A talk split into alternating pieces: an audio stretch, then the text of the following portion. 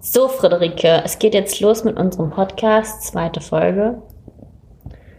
Es geht ums Thema Lernökosysteme, unser Thema des Monats. was äh, muss ich denn wissen, was ein Lernökosystem ist, Friederike? Was kann ich mir denn darunter vorstellen? Also ein Ökosystem ist ja so ein, so ein Klammerbegriff, würde ich sagen. Also es geht im Prinzip darum, wo überall können Leute lernen und wie. Und dass das alles irgendwie ineinander greift und dazu führt, dass die Leute optimal, ähm, ich sage, ausgebildet ist ein blödes Wort, aber optimal die Kompetenzen aufbauen können. Wie, ein, wie so ein normales Ökosystem aus der Natur, wo ja auch alles ineinander greift, ist im Lernökosystem auch, dass man nicht sagt, ich mache jetzt ein Zwei-Tagestraining und danach passiert nichts mehr, ähm, ist beim Lernökosystem das auch so, dass man die verschiedenen Komponenten, wo und wie man lernt, miteinander kombiniert, dass es optimal äh, aufeinander abgestimmt ist. Mhm. Und ich überlege gerade, also wenn ich jetzt als HRler irgendwo arbeite und nichts für mein Lernökosystem gemacht habe, dann gibt es das ja trotzdem. Also die Leute lernen ja so oder so. Genau, aber dann ist es vielleicht äh, kein gut abgestimmtes Ökosystem. Dann krankt es vielleicht. Weil die Leute lernen, bringen sich Sachen bei, aber denen werden Steine in den Weg ge gelegt und dann funktioniert das halt nicht so optimal. Zum Beispiel, ähm, wenn man jetzt überlegt, äh, Führungskräfte, da wird nicht rein investiert, dass die ähm, bestimmte Soft Skills oder so lernen, ähm, dann sind die, haben die ja nie die Zeit, sich wirklich Sachen anzueignen. Die sind ja immer dann nur wie soll man das sagen, in, in der Leistungszone, wo die immer nur Leistung bringen müssen, haben aber gar keine Zeit, das zu reflektieren oder sich weiterzuentwickeln und bleiben dann irgendwann ähm, auf einem Level stehen, weil dann fehlt da dieses Ökosystem, wo sie mal Zeit haben, Fehler zu machen und wirklich richtig daraus zu lernen, darüber zu reflektieren, was ist denn da jetzt eigentlich passiert. Und ja, dann, und sagen wir mal, ähm, ich arbeite jetzt in so einem Startup und da haben die Leute immer alle richtig krass viel zu tun und voll viel Arbeit. Mhm. Was müsste ich denn dann als Personaler machen, um so ein Lernökosystem zu schaffen? Das erstmal ganz oben auf die Agenda setzen mit. Also ähm, natürlich ist einem Startup viel zu tun, aber es, das stellt, es gibt so ein schönes Bild, wo so Steinzeitmenschen einen Karren ziehen mit viereckigen Rädern und dann rennt einer hinter denen her mit so einem runden Rad. Und dann sagen die immer so, nee, ähm, wir haben keine Zeit jetzt. Und wenn sie nur kurz innehalten würden, die Räder wechseln würden, wären sie ja viel schneller. Und das ähnlich ist wie beim, beim Lernökosystem. Lernen dauert und braucht auch seine Zeit. Das ist gar keine Frage. Aber der Aufwand lohnt sich halt. Aber wie kann ich denn, also woher soll ich denn jetzt als Unternehmen wissen, mhm. dass ich ein eckiges Rad habe? Also weil die Leute werden ja eingestellt und die werden ja eingestellt, weil die gut sind. Und ähm, wie soll ich denn dann erkennen, dass denen jetzt das Rad fehlt? Also woran mache ich das denn dann fest? Genau, also da in Gesprächen natürlich. Also du musst natürlich mit denen reden und gucken, wo hakt's. Gerade wenn du HRler bist und äh, es geht um fehlende Soft Skills. Aber meine, denkst du, ja dass ich das als HRler dann erkennen kann oder dass die Führungskräfte nicht auch einfach von sich aus kommen könnten oder sollten und sagen würden?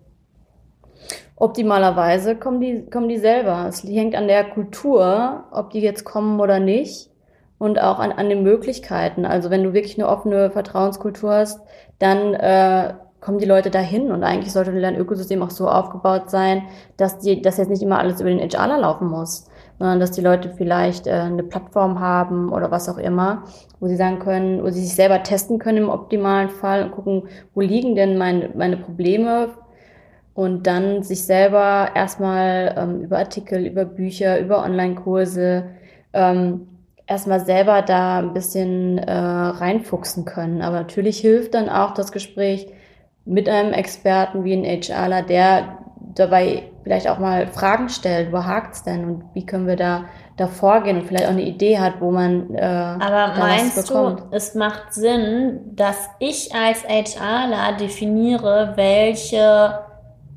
Kompetenzen oder sowas die Leute haben sollten? Mhm. Oder dass es eher daran liegt, sozusagen, wenn die Leute jetzt ähm, sehen, ich habe immer Ärger mit dem Chef, die erkennen ja dann vielleicht auch nicht, dass es daran liegt, dass die schlecht kommunizieren. Mhm. Ähm, also wie ermittle ich denn, was wir brauchen? Mhm. Oder ist es, macht es Sinn, festzulegen, was wir brauchen? Es kommt darauf an, um welche Kompetenzen es geht. Ne? Also ich glaube, dass es teilweise sinnvoll ist, das, das festzulegen, auch strategisch, wohin wollen wir uns entwickeln und was brauchen wir dafür. Das geht auch vor allem um Hard Skills, ne? was wollen wir entwickeln. Ja, ja. Aber jetzt zum Beispiel, also ich überlege, wenn ich jetzt an Kommunikation denke. Alle Leute ja. denken ja immer, die können kommunizieren. Mhm. Also jeder kann ja auch sprechen. Fragt sich dann nur wie.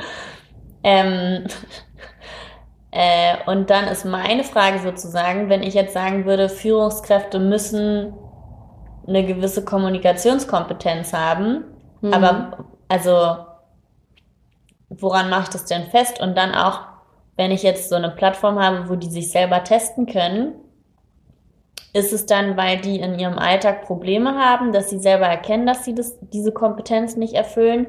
Oder ist es dann so wie ein Mathe-Test, den ich bestehen kann oder auch nicht? Mhm. Und spiegelt es dann überhaupt meine richtige Kompetenz wieder? Also ich glaube, da gibt es kein Entweder-Oder und das hängt ja von der Organisation ab. Also ich denke, dass du auf das Wichtigste, um überhaupt so Probleme festzustellen ist, mit den Leuten in Kommunikation, also wirklich zu reden und ins Gespräch zu kommen und zu gucken, wie läuft's denn bei dir, wo hakt's denn?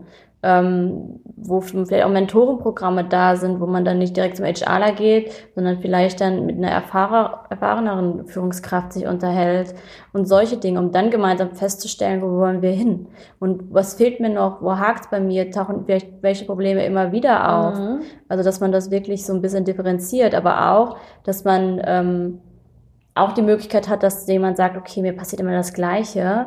Ich glaube, es liegt daran, dass er auch dann die Möglichkeit hat, selber direkt zu handeln und nicht auf das nächste äh, Gespräch zu warten. Und was glaubst du, es gibt ja auch viele Unternehmen, wo die mit oder wo Personaler sagen, die Mitarbeiter sind in so einer ähm, Dienstleistungshaltung im Sinne von, wenn mir HR keine Angebote macht, mich weiterzuentwickeln, dann ist mir der Rest auch scheißegal und also was nicht an mich herangetragen wird, das mache ich auch nicht. Mhm. Ähm, was glaubst du denn, wenn man feststellt, dass man so eine Kultur hat, welche Möglichkeiten man hat, da eine Änderung reinzubringen und es doch selbst organisierter zu gestalten, dass man, ähm, dass die Leute halt von sich aus einfach loslaufen?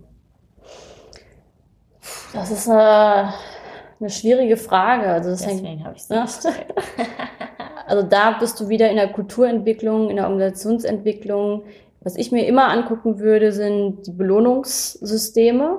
Mhm. Ne? Also wofür werden die belohnt? Werden die jetzt nur dafür belohnt, äh, ihre ihre ähm, Ziele zu erreichen oder sind Ziele an Belohnung gekoppelt oder wie funktioniert das?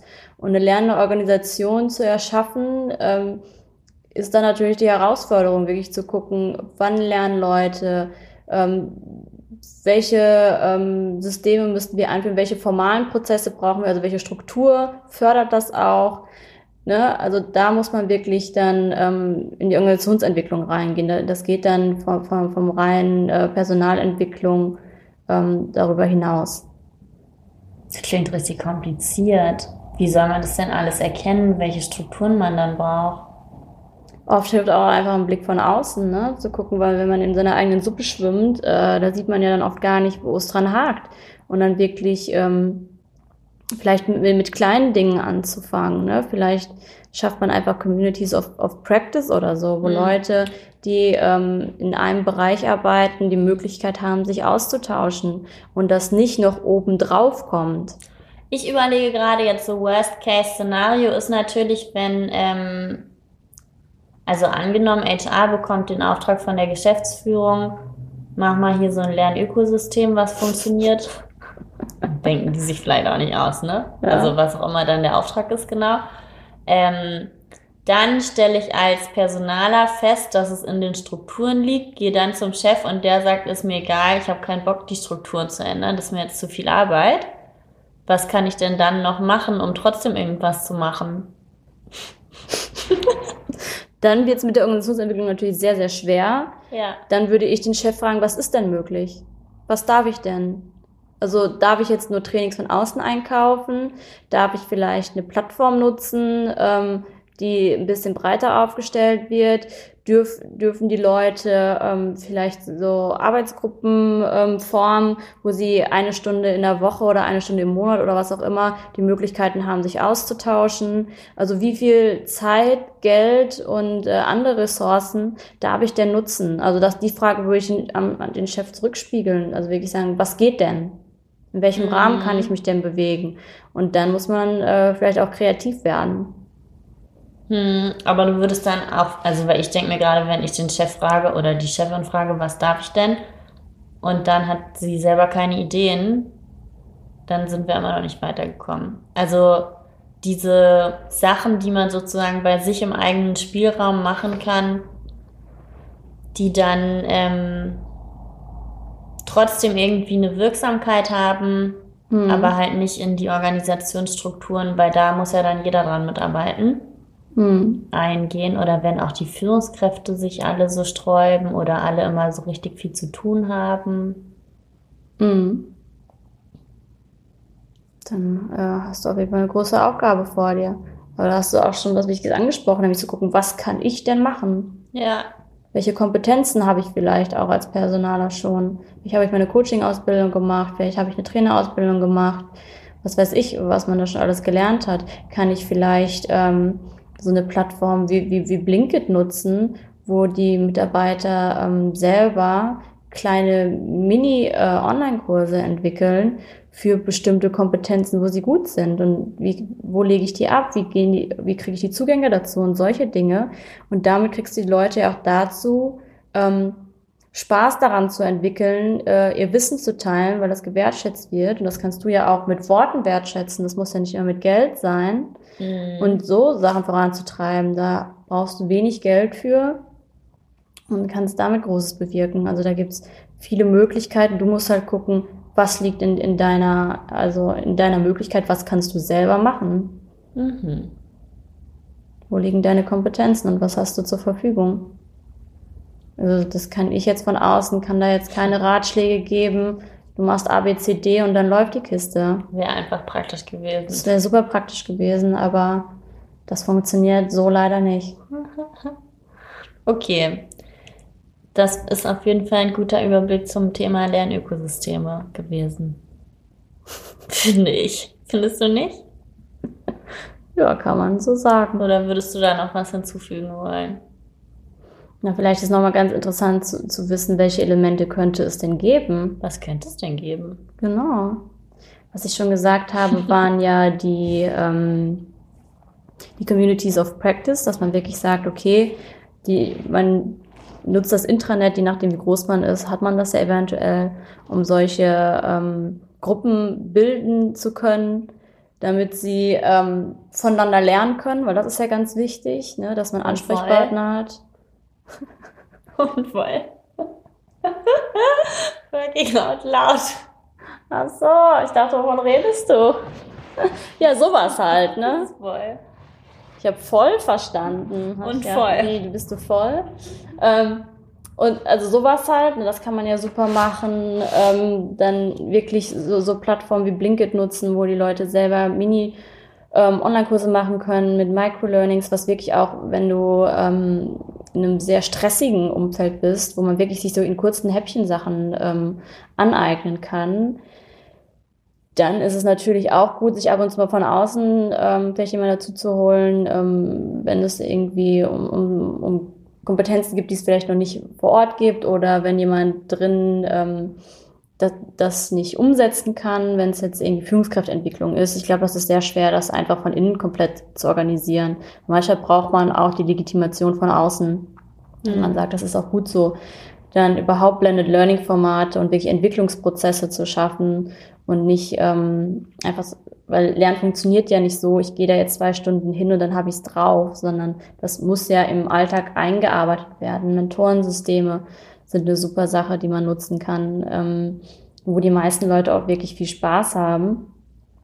Ähm, Und, so, solche Sachen kann man gut nutzen, aber auch dann so eine Datenbank, ähm, wo man wirklich sagen kann, okay, das sind die Bücher, die, die kannst du dir vielleicht ausleihen oder das sind Artikel oder hier sind YouTube-Videos und solche Sachen auch einfach offen zu stellen, weil es gibt ja auch ganz viele Sachen, die man ähm, kostenlos bekommt, gerade mhm. was so Hard Skills angeht. Ne? Das ja. ist ja da weniger das Problem ähm, Buddy-Systeme zu schaffen, neben Mentorenprogrammen, wo Leute wirklich auf dem gleichen Level sind und sich gegenseitig dabei unterstützen zu lernen.